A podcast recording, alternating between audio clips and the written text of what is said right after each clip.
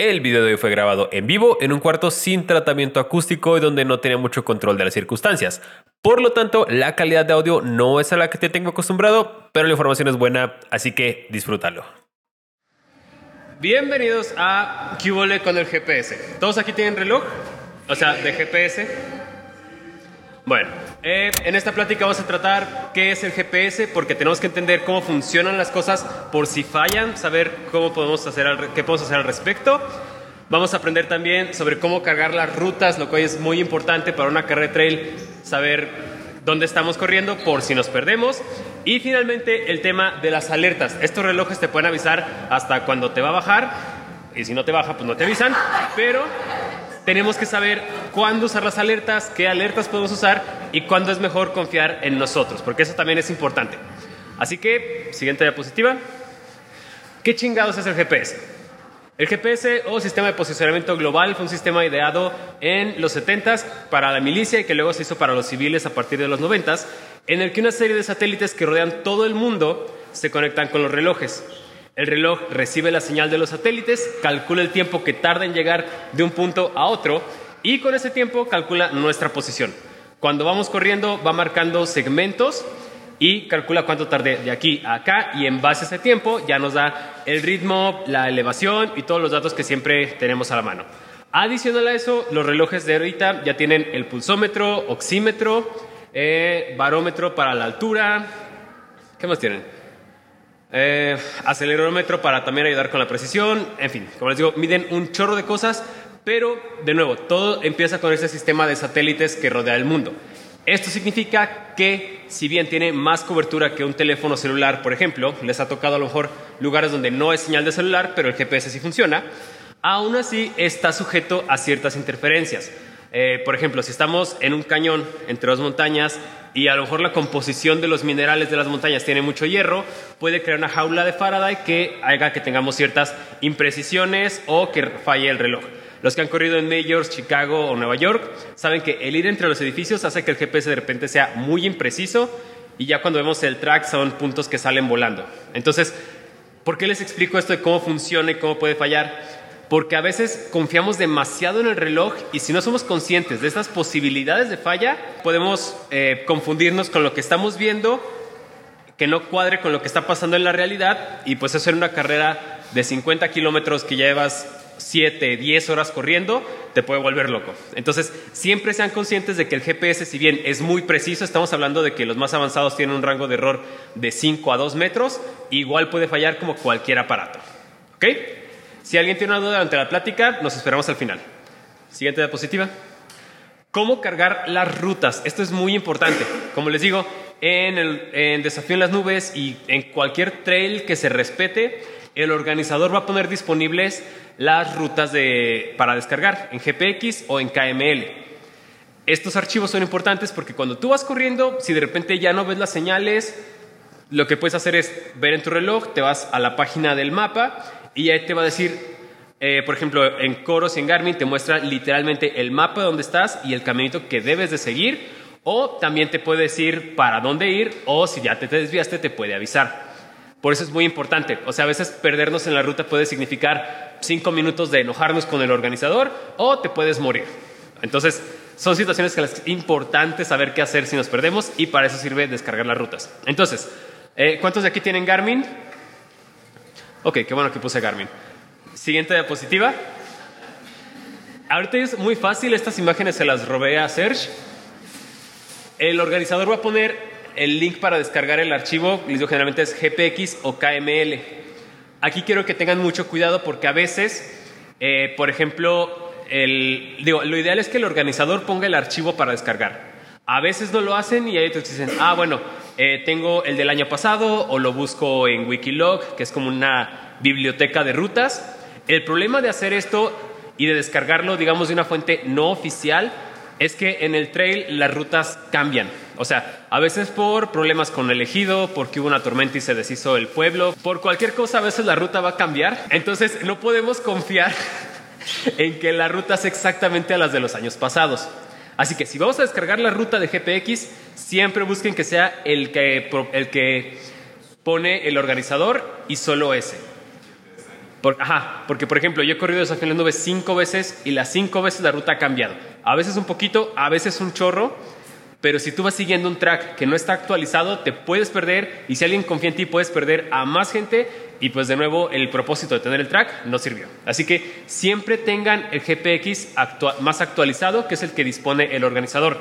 En mi caso, si el trail al que voy a ir el organizador no pone a disposición un GPX, para mí es una red flag de que a lo mejor no tiene tanto cuidado. O sea, un trail que se respeta y de buena calidad te va a dar el GPX.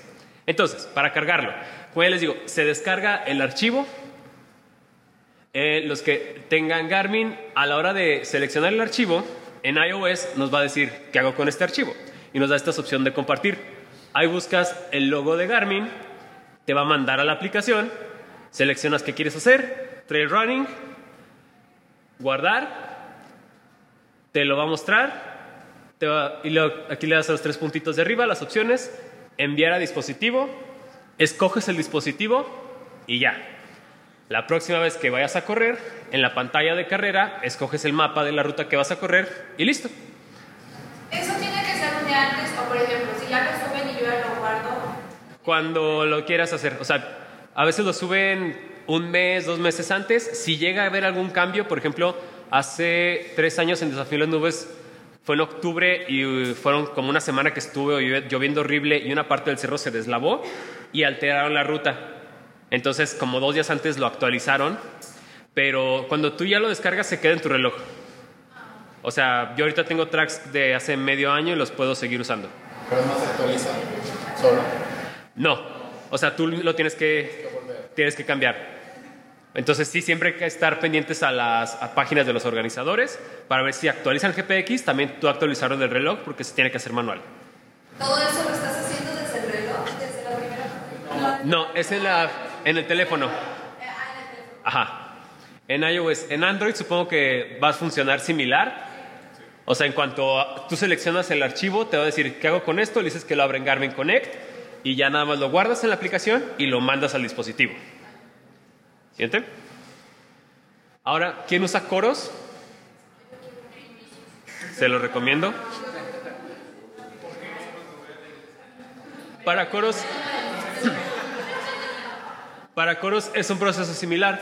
Teniendo el archivo, lo abrimos, seleccionamos la aplicación, guardamos la ruta y sincronizamos el reloj. O sea, ahorita está muy fácil. Antes tenías que descargarlo en la computadora, conectar el reloj, copiar la ruta, pero ahorita pues simplemente con la aplicación en cuatro toques ya está. Pero sí es muy importante eso, que lo tengan actualizado manualmente. O sea, si el organizador hace un cambio, pues el reloj nunca va a saber qué pasó. Entonces siempre procuren que sea la última actualización que dio la carrera. ¿Es la de Garmin Connect? Sí. Ajá. Sí, a la hora de seleccionar el archivo te va a mandar a la aplicación.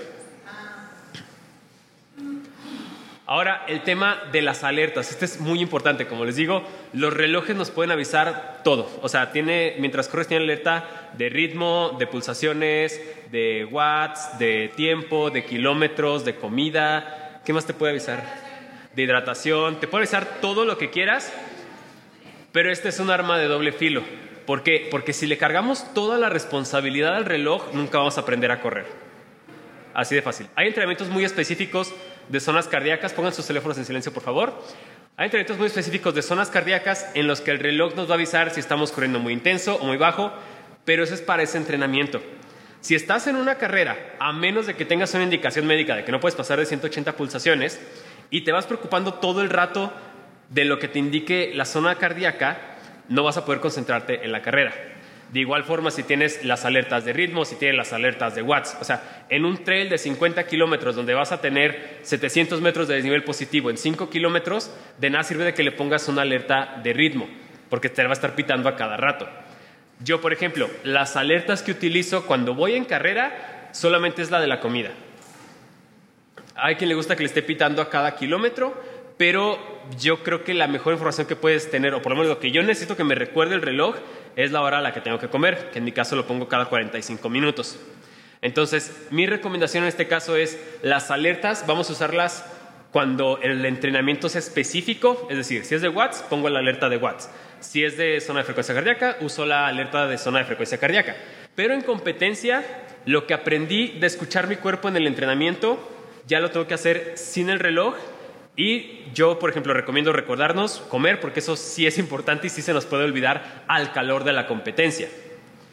Entonces, otra cosa, eh, algo importante también que me acordé ahorita de las alertas, hay que saber qué, qué necesitamos que funcione y qué hay que desactivar en el reloj. Por ejemplo, la autopausa es algo que muchos relojes ya traen por default, que está. ¿Cuál es el problema de la autopausa? Yo voy corriendo y me detengo en el abasto, me detengo a hacer del baño, me detengo porque estoy cansado y el reloj se va a pausar automáticamente. Voy a seguir corriendo. Pero estas pausas que va haciendo el reloj se van a acumular y al final el tiempo que tengamos aquí no va a ser el tiempo real del que estamos corriendo. Entonces, si la nutrición se basa en tiempo, se va a desfasar completamente por utilizar la autopausa. Entonces, en carrera yo les recomiendo desactivar también esto. Eh, hay otra función que si te caes, el reloj le avisa un contacto de emergencia y para la actividad. Seguramente a alguien ya le pasó. O sea, no funciona solo si te caes, incluso si das un salto se va a activar. Y en montaña, pues te la pasas brincando. Entonces, esas es de las que yo también no, no utilizaría. O sea, quitar las cosas automáticas que nos puedan afectar la actividad. Especialmente ese tema de la autopausa porque repercute directamente en la estrategia nutricional. Por lo mismo, cuando vayan corriendo en una carrera, no pausen el reloj. Eh, o sea, no hay una razón real para pausarlo porque les digo, el tiempo que estamos midiendo es básico para nutrirnos. De todas maneras, cuando acabes la carrera del tiempo oficial, pues lo vas a tener ahí. O sea, no tienes que preocuparte por eso. Entonces, eviten la autopausa, eviten pausar su reloj y en cuanto al tema de alertas, utilicen las que sean importantes y las demás desactívenlas. Porque también, si ya tienen cuatro horas corriendo, cinco horas corriendo, ocho horas corriendo y a lo mejor no está haciendo un muy buen día, lo último que quieren es que el reloj esté vibrando y pitando cada 10 segundos porque van muy lento, porque se les subió el pulso, porque ya pasó un kilómetro, porque ya pasó una hora. Entonces, en el entrenamiento vean qué alertas les funcionan, cuáles necesitan y cuáles no. Básicamente, píquenle al reloj todo lo que puedan. No hay forma de que lo descompongan. Lo reinician y ya. Entonces, configúrenlo a la manera que mejor se adapte a ustedes. Siguiente. Ahora sí, ¿alguien tiene alguna duda de re- relojes? Yo, eh, en alguna ocasión me tocó ver en un paciente que la autopausa, la autopausa perdón, completamente le terminó el, La actividad. la actividad, la cerró y pues todavía le faltaba un chorro y se dio cuenta ya tiempo después. Ajá.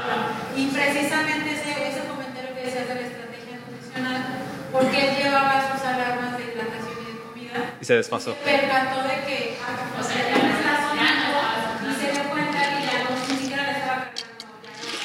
Entonces, eh, mi duda, mi duda es, ¿la autopausa automáticamente cierra la actividad después de determinado tiempo o es Mm, pudo haber sido una falla del reloj. Como les digo, estos relojes hacen mucho y a veces es mucho que hacen en relojes. eh, o sea, todas las funciones que le ponen en la gama más alta funciona bien, pero si es un reloj de gama baja, pero tiene todas esas funciones al mismo tiempo, se va a pendejar.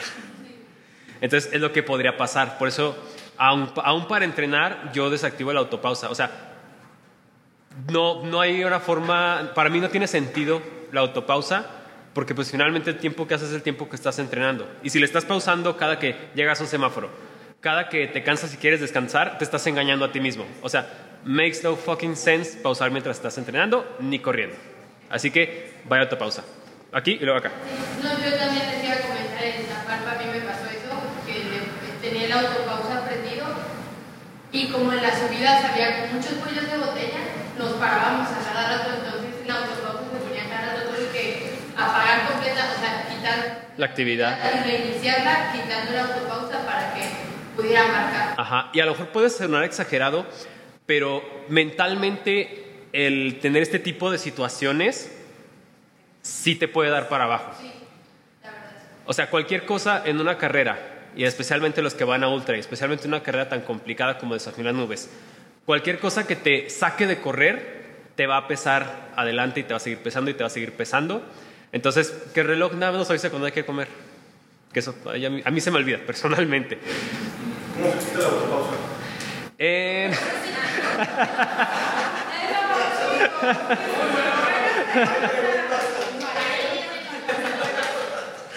Eh, en Garmin, creo que es que en configuración. En el reloj. En el reloj. Creo que en configuración de carrera lo puedes quitar. Garmin se puede descargar la, la- O sea, yo nunca lo he hecho, pero creo que el mío es básico, entonces... Eh, no estoy seguro en qué modelo se puede. Ajá. Creo que es 55 es de los más básicos, no se ver. Sería de que lo que puedes hacer es el proceso de descargar la ruta y si te sale tu reloj, se puede descargar. Si no se sale, no sé. No, pero qué bueno que lo preguntaste ese tema. Porque ahora, como menciona Estrella, no en todos los relojes de Garmin, eh, creo que en Coro ya se pueden todos, pero no en todos los relojes se puede descargar la ruta. ¿Qué pasa si no puedo descargar la ruta en mi reloj? Nada. Algunas carreras es obligatorio tenerlo, pero puedes tenerlo en tu celular. Finalmente, el cargar la ruta en nuestro reloj es un último recurso. O sea, yo no he visto a nadie que gane una carrera por ir así. O sea, se supone que. Ajá. Algo que me percató es que aún los modelos básicos tienen un pequeño componente de navegación que te da como las indicaciones de volver al inicio de estás Por si te pierdes. Ajá. Exacto, pero aquí el punto es, en una carrera de trail, en una carrera de calle no, no, hay, no hay caso en cargar la ruta porque la calle está totalmente cerrada. En una carrera de trail, y por ejemplo, el caso específico que es a la que van de Desafío en las Nubes, la ruta está muy bien marcada. O sea, aquí todos sabemos la indicación de que si voy en la montaña y paso 100 metros sin ver una señal, me regreso. Entonces, si en dado caso que sus relojes no puedan cargar la ruta, no es el fin del mundo, simplemente por eso hay que entrenar, hay que aprender a confiar en lo que estamos haciendo y sobre todo ir muy atentos del camino para no tener que recurrir al reloj. Pero de nuevo, el ver la ruta en el reloj es un último recurso por si nos perdemos, por ir siguiendo adelante, porque no vimos la ruta. Entonces, es buena ayuda, pero no es indispensable. Ok, entonces ya sé que no, no lo voy a descargar, lo tenga en el celular. Ajá, lo puedes cargar en tu celular y worst case scenario ya la tienes ahí lista. Ajá. Eh, ¿Alguien más tiene una duda? No hay que ser dependientes del reloj. Exacto. Hay que, el reloj es una herramienta.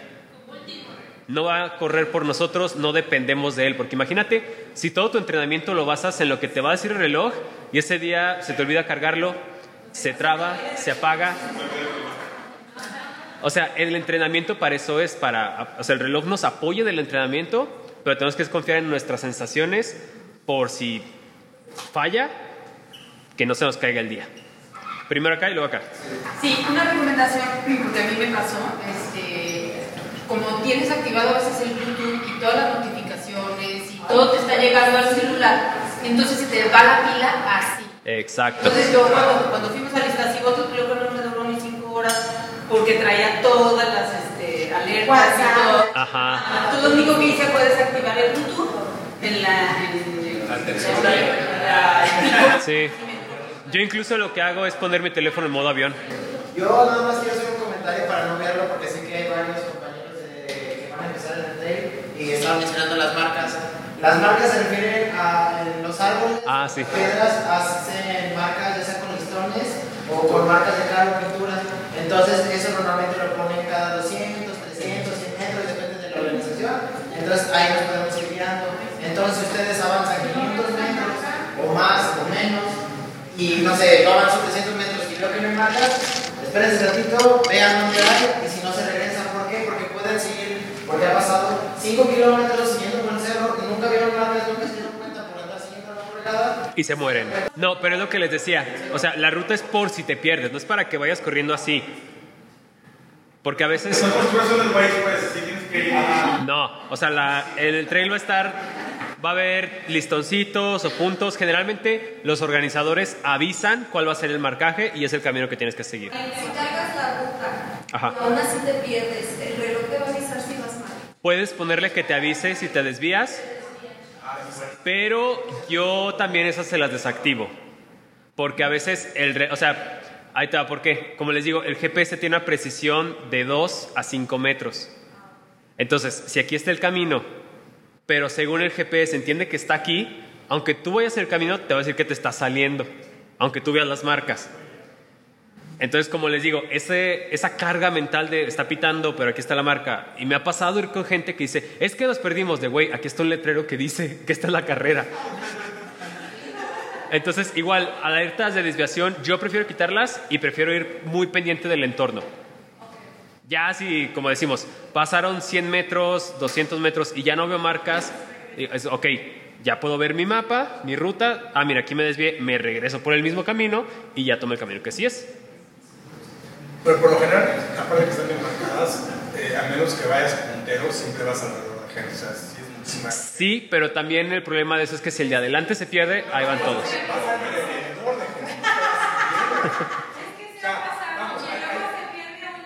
No, a mí me ha pasado que me salgo del camino a orinar y ahí van todos atrás de mí. El punto. O sea, no, no tienes que seguir adelante, pero al final de cuentas están las señales, hay gente, Sí, sí, hay sí. personas. No siempre. En un ultra trail te quedas solo por media hora y es súper normal.